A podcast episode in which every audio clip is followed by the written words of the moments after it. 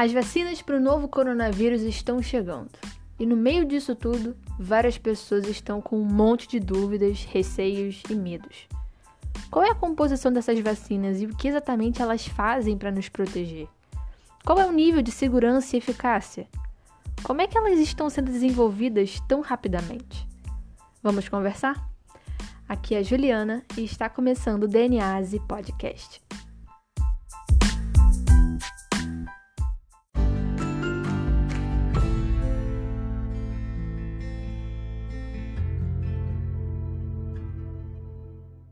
Ainda nesse contexto de vacina para a Covid-19, em agosto, uma pesquisa foi feita pela Avaz para tentar entender qual era o nível de receptividade dos brasileiros a essas novas vacinas que estão vindo por aí. A pesquisa, que abordou mil brasileiros, mostrou que 20% deles demonstraram ter incerteza quanto a tomar a vacina, e outros 5% disseram que não tomariam a vacina de jeito nenhum. Isso chama atenção para um problema sério. Nós não estamos discutindo tantos aspectos da vacinação como nós deveríamos, e nenhum medo que existe hoje acerca disso. Digo, por que, que você teria medo de uma coisa que veio para acabar com doenças permanentemente e fazer a nossa saúde ser melhor? Do que você tem medo? É complexo, né? Porque a gente acaba acreditando em coisas que na verdade não tem nem comprovação científica. Às vezes o que falta é a gente procurar um pouco mais a fundo, conhecer pessoas que possam esclarecer as nossas dúvidas. Bem, eu vejo que isso vem muito de desconhecimento de como as coisas funcionam. E, além disso, o surgimento de teorias conspiracionistas infundadas e muitas, muitas fake news.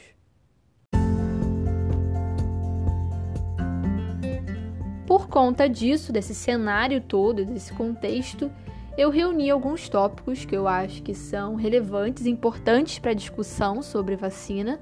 E eu convido vocês a me acompanharem aqui para a gente conseguir tirar e sanar algumas dessas dúvidas.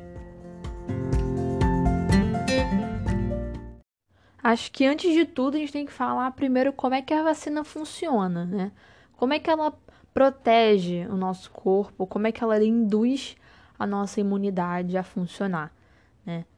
É, o princípio da ação da vacina é justamente estimular o nosso corpo a criar uma defesa própria para um agente infeccioso, seja ele um vírus, uma bactéria, enfim. É, dessa forma, a gente vai ter anticorpos específicos para combater aquele agente. E aí, o lance é: para isso, para a gente poder criar anticorpos específicos, a gente precisa ter contato com um antígeno específico. O que, que é antígeno, né? É uma molécula é, que vai induzir a nossa imunidade e a produção de anticorpos. Geralmente é uma proteína, um, uma molécula de açúcar. É, a questão é que ela tem que ser uma molécula estranha ao nosso organismo para poder induzir a produção de anticorpos. E esses antígenos normalmente são encontrados em envoltórios de vírus, bactérias, fungos, protozoários, vermes parasitas, em todos esses agentes infecciosos em geral. Bem, e aí como é que a vacina é feita então para induzir e, e, e, coordenar esse conceito todo aí de produção de anticorpos? Para isso a gente tem que ter na composição da vacina alguma forma do agente infeccioso ou pedaço ou algo que tenha esse antígeno semelhante à da forma infecciosa ativa, natural, selvagem, né? E aí, por exemplo, pensando em uma vacina para uma doença viral, é, na composição deveria ter ou um vírus inativo, que no caso é inativo, é sem, incapaz de causar doença, ou um vírus atenuado, por exemplo, enfraquecido, né? É incapaz de causar uma infecção como aquela que é, também é causada pelo vírus ativo. Mas a diferença é que aqui ele está só enfraquecido. Pensando nas vacinas de nova geração que estão surgindo, é, também tem, por exemplo, vacinas compostas por VLPs, que são o que? Em inglês é virus-like particles, que são realmente partículas que contêm é, pedaços é, desses antígenos e que também vão conseguir induzir a nossa imunidade.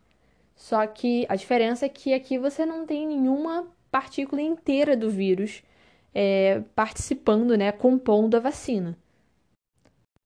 Um exemplo de vacina VLP que está sendo desenvolvida é para Zika vírus, que está sendo desenvolvida em observação no laboratório que eu trabalho lá no mestrado. Além das vacinas VLP, também tem vacinas com base em proteínas recombinantes, que aí é um outro rolê que eu acho que eu vou ter que ter outro episódio para poder explicar melhor sobre isso.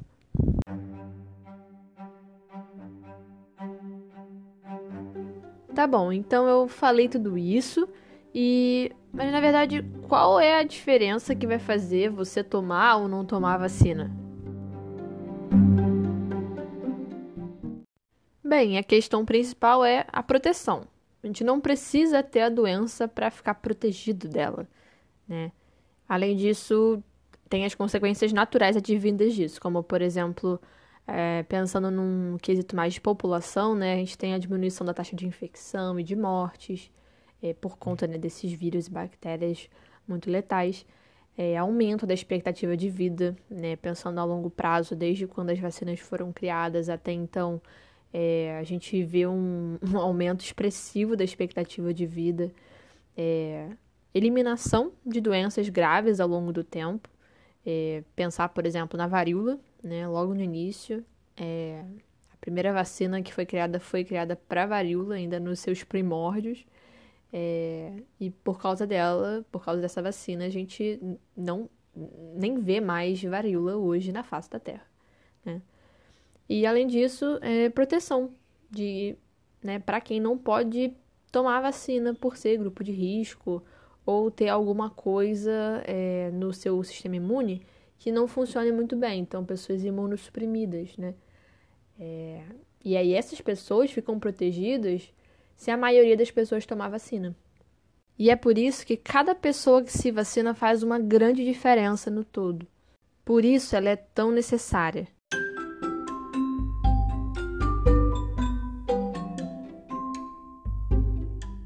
Acho que todo mundo consegue entender mais ou menos a importância da vacinação.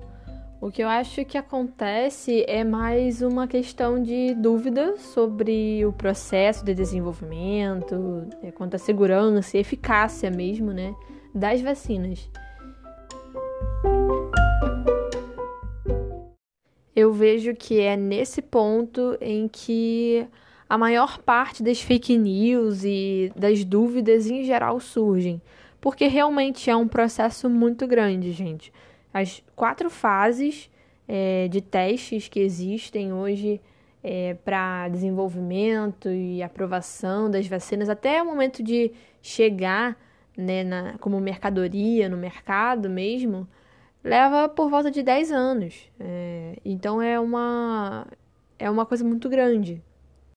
Como eu disse, são quatro fases. Uma fase pré-clínica, é, que tem os estudos primários, né, fundamentais, digamos assim, sobre a vacina, sobre o medicamento, enfim, e três fases clínicas, que aí já é, envolve a testagem é, em humanos e uma fase de farmacovigilância, que é, calma, eu vou explicar esse termo, que é realmente avaliar a segurança, eficácia, passa pela Anvisa, passa por todos as, os tipos de regulações possíveis para garantir que aquele medicamento com aquela vacina é, esteja nos conformes. E assim, lembrar que tem muita gente envolvida nesse processo, né? Desde os estudos primários aos testes pré-clínicos, é, até voluntários né, para testagem, é, tem muita gente envolvida.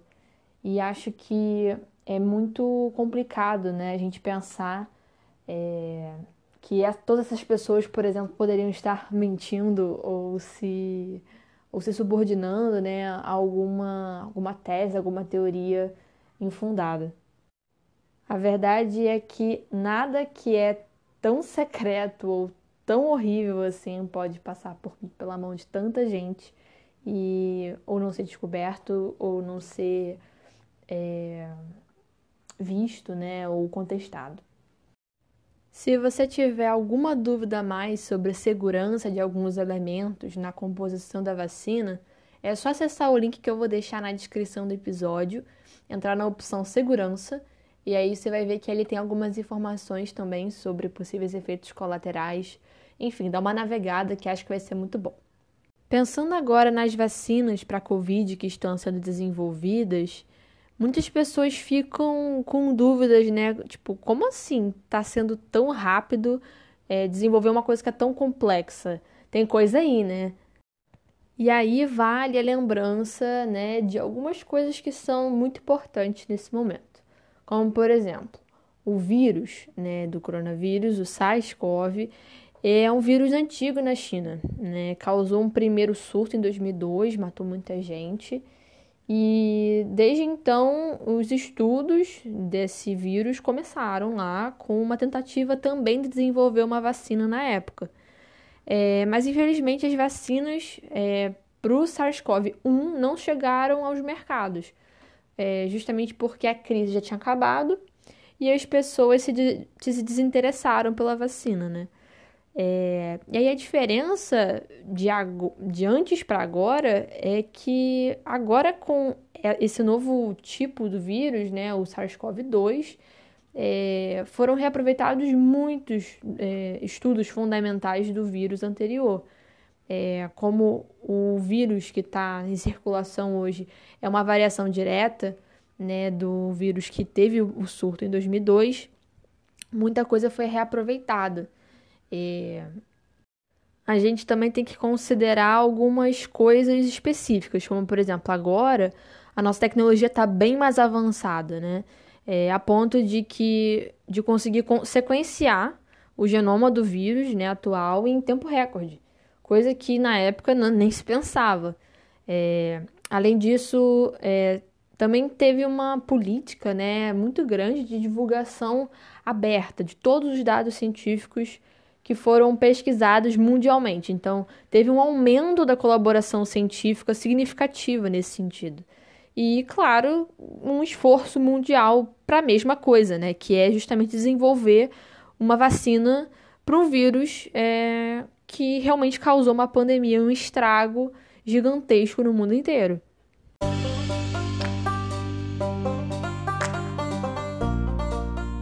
Por fim, a vacinação é um tipo de acordo coletivo para a erradicação de doenças a longo prazo.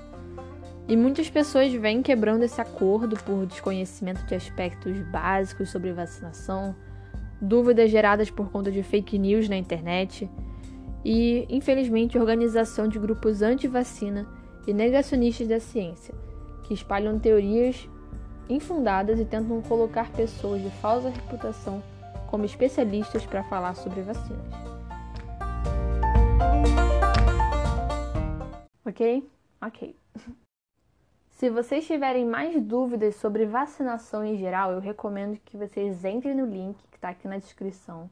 Tentem ver as principais dúvidas de vocês, é sério.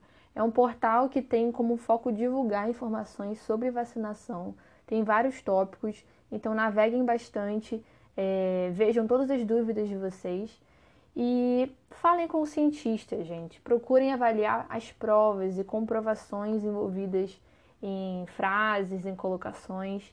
E eu me coloco aqui à disposição para tirar quaisquer dúvidas que sejam, por mais simples que sejam.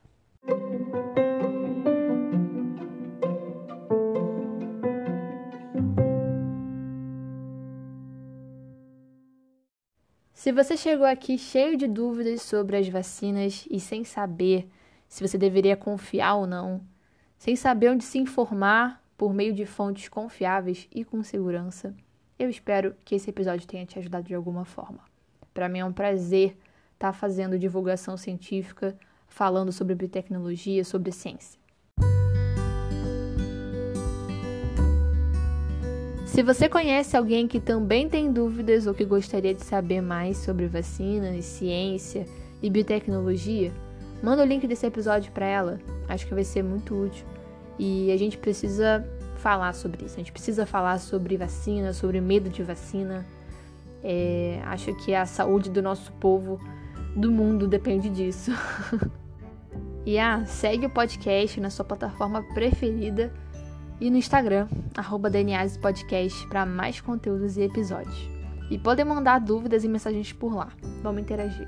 A gente fica por aqui e até o próximo episódio.